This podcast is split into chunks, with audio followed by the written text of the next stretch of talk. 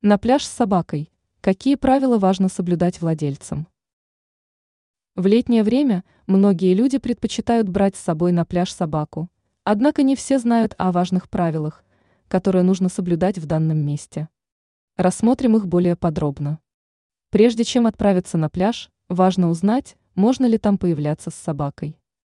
При отсутствии запрещающей таблички посещение считается разрешенным. Если вы попали на пляж, то обратите внимание на людей, находящихся неподалеку. Многие отдыхающие любят подкармливать животных, поэтому позаботьтесь о том, чтобы ваша собака не отравилась испорченными или непривычными для нее продуктами. Важно также помнить о том, что питомец может проявить агрессию к неизвестному человеку. С учетом этого следует взять с собой поводок и намордник. В противном случае вы будете нести ответственность. Не забывайте и об экологии. Если ваша собака сходила в туалет прямо на пляже, то уберите за ней. Для этих целей носите с собой пакеты. Еще один важный момент – опасность солнечного удара.